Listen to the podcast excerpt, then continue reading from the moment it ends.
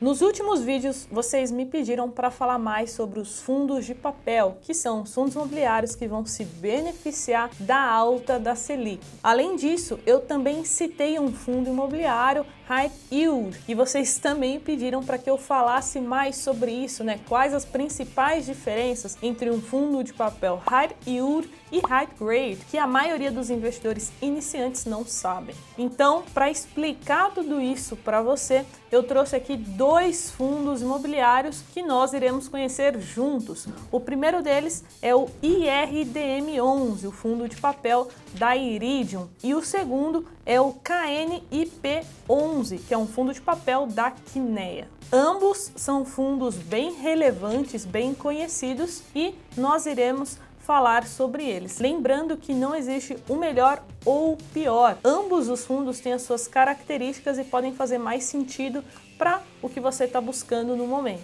Então, solta a vinheta e vamos para o conteúdo.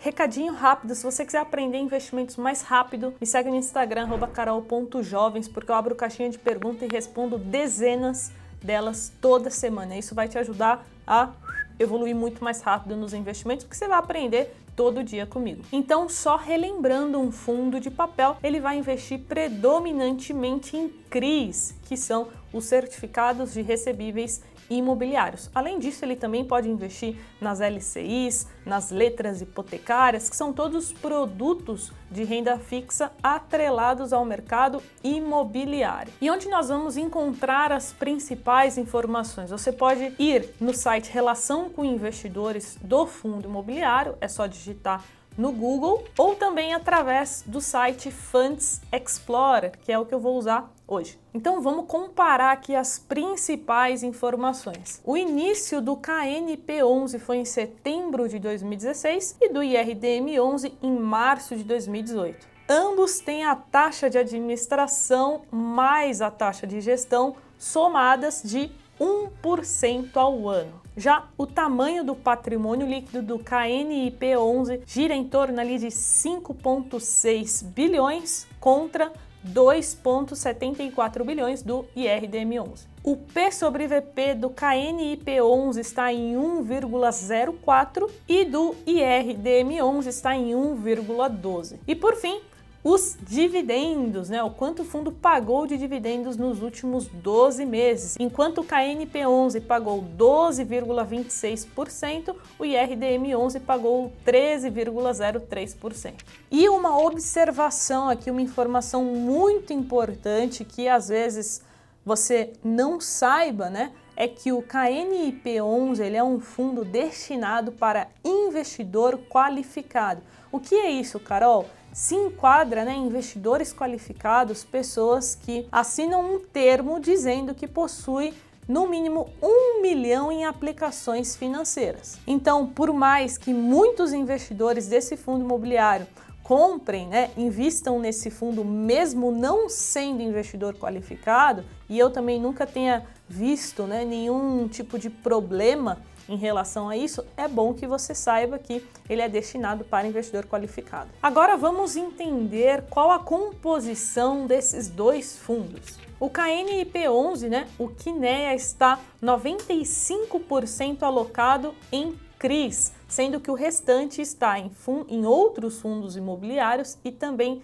em caixa. A taxa média de aquisição desses CRIs está em torno de inflação mais 6,04%, sendo que 90% dos CRIs possuem indexação ao IPCA. Só por curiosidade, alguns dos devedores é, são JHSF, Electrolux, BRF, MRV, né, a construtora. Então, isso mostra é, a qualidade dos ativos que compõem o KNP11. Já a carteira do IRDM11 está mais diversificada. Ela possui um pouco mais de 50% em CRIs, aproximadamente 35% em outros fundos imobiliários e o restante se encontra em caixa. No caso dos CRIs, ele tem uma taxa média de aquisição de inflação mais 8,5, sendo que ele também tem CRIs indexados ao CDI, que é aproximadamente 14% da carteira, algo que o KNP, como a gente viu agora há pouco,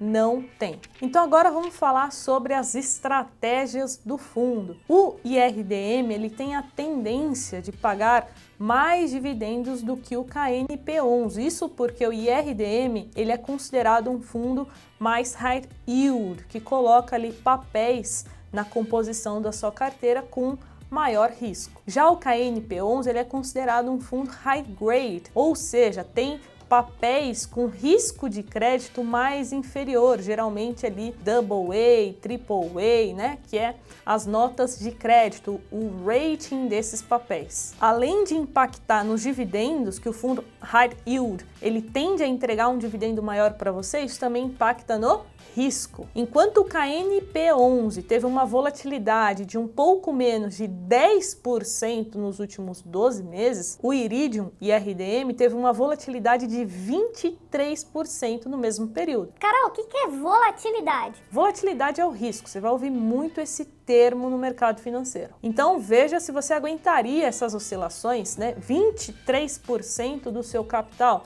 Se você responder que ok, tudo bem. Então, se você tem um perfil mais conservador, está começando agora a montar sua carteira de fundos imobiliários, talvez faça mais sentido você buscar fundos de papel high grade. Mas se você aguenta ali uma volatilidade maior, um risco maior, está atrás de dividendos melhores, os fundos high yield pode fazer mais sentido. E só mais uma curiosidade para a gente fechar aqui é que o KNP 11 é um fundo que outros fundos imobiliários gostam de investir nele quando estão com dinheiro em caixa para ter uma remuneração melhor. Isso porque é um fundo high grade com ótimos ativos, não possui uma volatilidade tão alta e entrega um rendimento aí acima da inflação. Então, jovem, finalizamos por aqui, mas espera, espera.